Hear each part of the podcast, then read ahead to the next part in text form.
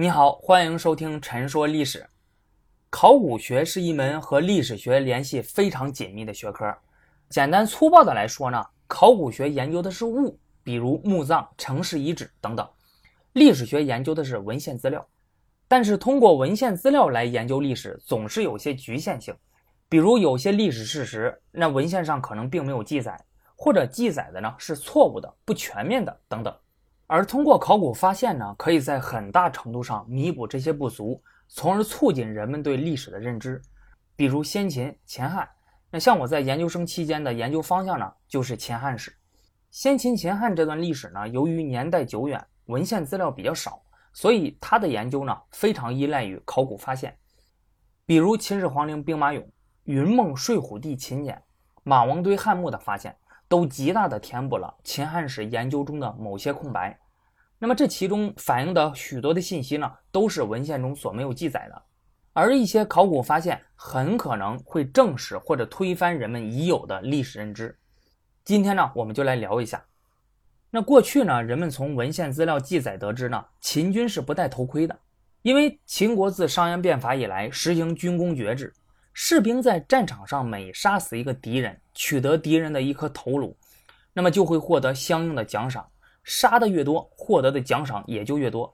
士兵戴上头盔的话，由于头盔比较重，会影响秦军在战场上的表现，不利于杀死敌人啊。所以秦军呢都是不戴头盔的。而后来秦始皇陵兵马俑的发现呢，也证实了之前文献记载的正确性。你去秦始皇陵兵马俑，哎，你看一下就知道。那些兵俑呢，都是不戴头盔的。但是在一九九八年，考古工作者在秦始皇陵园里发现了另外一个陪葬坑，这个是陵园里迄今为止发现的最大的坑，东西长一百三十米，南北宽一百米，面积为一万三千六百八十平方米啊，差不多呢有两个标准的足球场那么大。经过对其中的一部分初步发掘之后，那发现这个坑里有大量用石片做的铠甲。而且这些铠甲的样式呢，并不都是千篇一律的，而是多种多样，比兵马俑所展示出来的士兵的那个铠甲形式还要多。而且应该是分成不同军种、不同级别的人使用的，步兵、骑兵、车兵穿的都不一样，将军穿的和普通士兵穿的也不一样。最重要的是，在这个坑里还发现了头盔，制作的非常的精良，基本上一平方米里有一个头盔，还有一件铠甲。所以呢，这个考古发现，它实际上是推翻了之前人们认为秦军不戴头盔的认知。还有秦汉时期关中地区，也就是今天的陕西省中部那一片，河流众多，所谓八水绕长安啊，指的呢就是围绕长安的有八条河流，其中就包括渭河。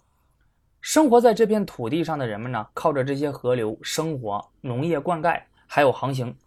那既然是航行的话，那就要有船。可惜呢，秦汉时期的船呢，只在史书上有记载过，但是呢，一直没见过实物，不知道它具体长什么样子。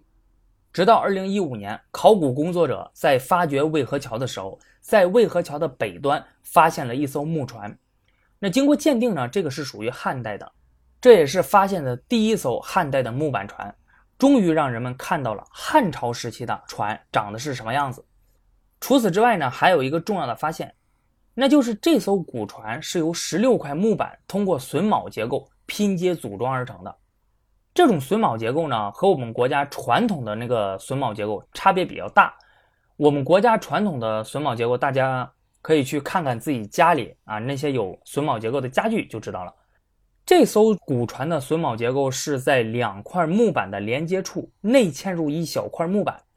然后再用两个铁钉穿过木板重合处，将两端固定。这种类型的榫卯结构以前多在罗马时期的地中海区域的木船上广泛使用过，而在东亚地区这还是首次发现。那这艘船也许也是来华的罗马人啊，将这种榫卯技术带到了中国，由当时的中国工匠制造的。当然也有可能是巧合，哎，这个也需要进一步的研究。但是不管怎么样。这些考古发现得出的信息超过了文献的记载，因为文献上从来没有说过秦汉时期关中的船具体长什么样子，也没有提到过关中的船用的是罗马式的榫卯结构。还有呢，前几年有一个非常重要的考古发现，引起了当时人们的广泛关注，还入选了2015年度全国十大考古新发现之一。这就是江西南昌海昏侯墓。墓主人呢，就是那个被西汉权臣霍光废掉，只当了二十七天皇帝的刘贺。后来他被改封为海昏侯，到了今天的江西南昌，终老一生。海昏侯墓呢，出土了大量的黄金，其中就包括马蹄金和磷脂金。我当时在江西省博物馆参观的时候，这些黄金摆成一排，一眼望去，哎，真的是非常的震撼。根据《史记》的记载。马蹄金和麟趾金呢，是在汉武帝时期铸造的。马蹄金的马蹄就是马的蹄子，麟趾金的麟趾呢，就是麒麟的脚趾。马蹄金的形状就是马蹄的形状啊，那个麟趾金的形状呢，就是那个麒麟脚趾的形状。顾名思义，汉武帝说他自己呢去祭拜上天的时候，曾经捕获过一只白色的麒麟，水边又出现了天马，白麟天马都是罕见的祥瑞。所以就把黄金另铸改名，这就是马蹄金、磷脂金的由来。当然，大家也知道，这个世界上呢是没有麒麟的。那麒麟和龙都一样，都是人们虚构出来的动物。因此呢，汉武帝当时所见到的所谓的麒麟，我估计呢就是鹿。但是很长时间以来，由于马蹄金、磷脂金只存在于史书的记载之中，并没有实物的证明，因此有不少人认为马蹄金、磷脂金根本就不存在。可能就是汉武帝呢，他当时把一批普通的黄金改了个名字而已，并没有为此特意铸造。直到后来，考古工作者在一些汉代诸侯王的墓葬中发现了，真的存在马蹄金和磷脂金，哎，这才证明了《史记》中记载的是正确的。而这次海昏侯墓也出土了不少。另外，这次在海昏侯墓之中也出土了大量的汉代铜钱，足有几吨重之多。这些铜钱是用绳子穿起来的。考古工作者呢数了很多串，发现都是一千枚一串。古代的一枚铜钱就是一文，一千个铜钱用绳子穿起来之后就是一贯钱。中国古代这种千文一贯的钱币较量制度呢，这个文献记载啊，它可以追溯到宋代。而这次发现意味着千文一贯的钱币较量制度在实际上在西汉时期呢就已经有了。除了秦汉时期的一些考古发现证明或者推翻了人们的历史认知之外，一些先秦时期的考古发现也起到了这样的作用。比如提起孙武还有孙膑，很多人都知道，但是呢，可能你不知道的是，曾经有一个困扰在他们两个身上长达千年之久的谜团。根据《史记》的记载，孙武呢生活于春秋末期，担任过吴国的将领，著有《孙子兵法》。孙膑是孙武的后人，生活在战国中期，担任过齐国军师，著有《孙膑兵法》。但是在魏晋时期呢，《孙膑兵法》失传了啊，加上呢有关孙武还有孙膑两个人的历史资料实在是太少，以至于从唐宋之后就有人怀疑孙武、孙膑是同一个人，《孙子兵法》和《孙膑兵法》呢是同一本书，甚至还有人认为孙膑及其兵法根本就没有存在过。是后人在孙武的基础之上衍生出来的啊！说白了就是说，孙膑和孙膑兵法那都是后人瞎编的。千年以来呢，人们众说纷纭，史学界也争论不休。直到一九七二年，考古工作者在山东临沂银雀山一号汉墓里发现了《孙子兵法》和《孙膑兵法》两部兵法竹简，这样失传千年的《孙膑兵法》重现人间。这次发现也证明了《史记》相关记载的准确性。即孙武和孙膑各有其人，两人各有兵法传世，解决了千年悬案。还有，我们知道中国最早的文字是甲骨文啊，出现于商代。我们之所以管它们叫甲骨文，那就是因为我们今天见到的商朝的文字，绝大多数呢都是刻在龟甲或者兽骨上的，所以我们把它叫做甲骨文。因此，大家就会认为商朝的文字就是刀笔文字。写文字的话呢，是需要拿刀刻在龟甲或者兽骨上的啊。但是呢，曾经担任过安阳殷墟考古队队长的唐继根老师，他认为商代实际上是毛笔字时代。为什么这么说呢？很震惊。那首先是在殷墟呢，发现了在玉器还有石头上用毛笔书写的文字，比如在一件大理石做的戈上，上面就有清晰的用墨写的文字。除此之外呢，还发现了一把玉戈。上面清晰的有用毛笔蘸着朱砂写的十一个文字，这些都是直接的证据。这个文物呢，我去年在殷墟参观的时候也见到过，还有出土于殷墟的不少商代青铜器上的铭文。这些铭文是先用毛笔字写好，然后照着毛笔字的痕迹制作出铭文范，之后再铸造出来的啊。所以你看，毛笔字写字的那个笔意还在。另外，唐吉根老师也从甲骨文中做过一些推测。比如甲骨文历史的“始”字啊，我们看它的形状的话，会发现实际上是一只手拿杆笔在写字。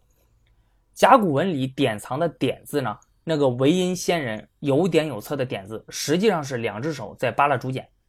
而且甲骨文里还有作册这个概念，作册就是作业的作，一册书两册书的册，被学者们解释为当时的一种掌握书写能力的官职。作册实际上也是。在竹简还有册上写字的意思，那么这些都证明了商代呢实际是毛笔字时代。那么关于这一点呢，有一些学者也支持唐吉根老师的看法。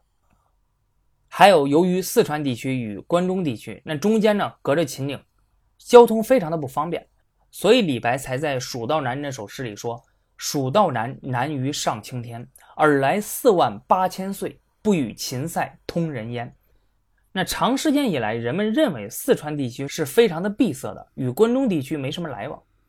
但是在上个世纪五十年代后期，考古工作者在今天的四川成都彭州市竹瓦乡的地方，挖出来一个大陶缸，里面呢有许多精美的青铜器，是西周时期的。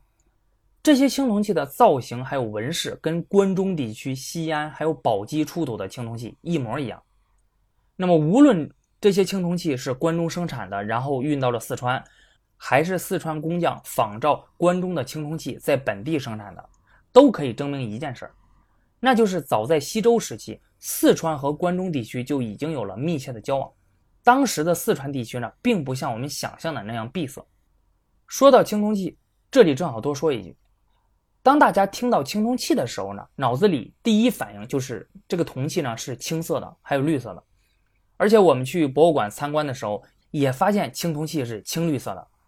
青铜是铜锡合金，青铜器它在刚刚铸造出来的时候呢，其实是金黄色的，所以古人把它叫极金，还有金啊，就是因为它是金黄色的。之所以你现在看到的是青色还有绿色的，那是因为经过数千年的埋藏啊，导致了氧化还有生锈，才变成了现在的青色还有绿色。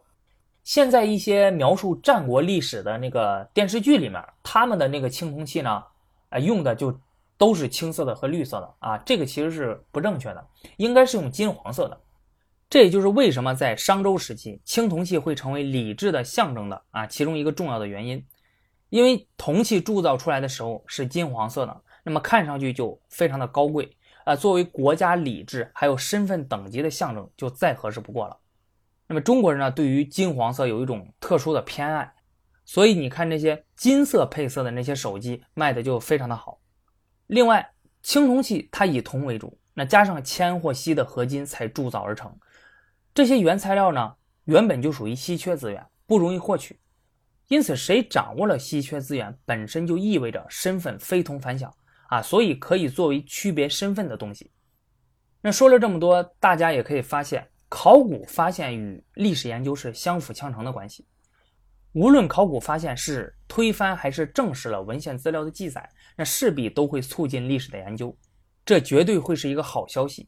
但是呢，它对于某个历史研究者，哎，却不一定是好消息，因为呢，很有可能因为一个考古发现，就会推翻这个学者在之前围绕这个历史问题所有的研究成果。好的，那本期节目我们就聊这么多。我们下期再见。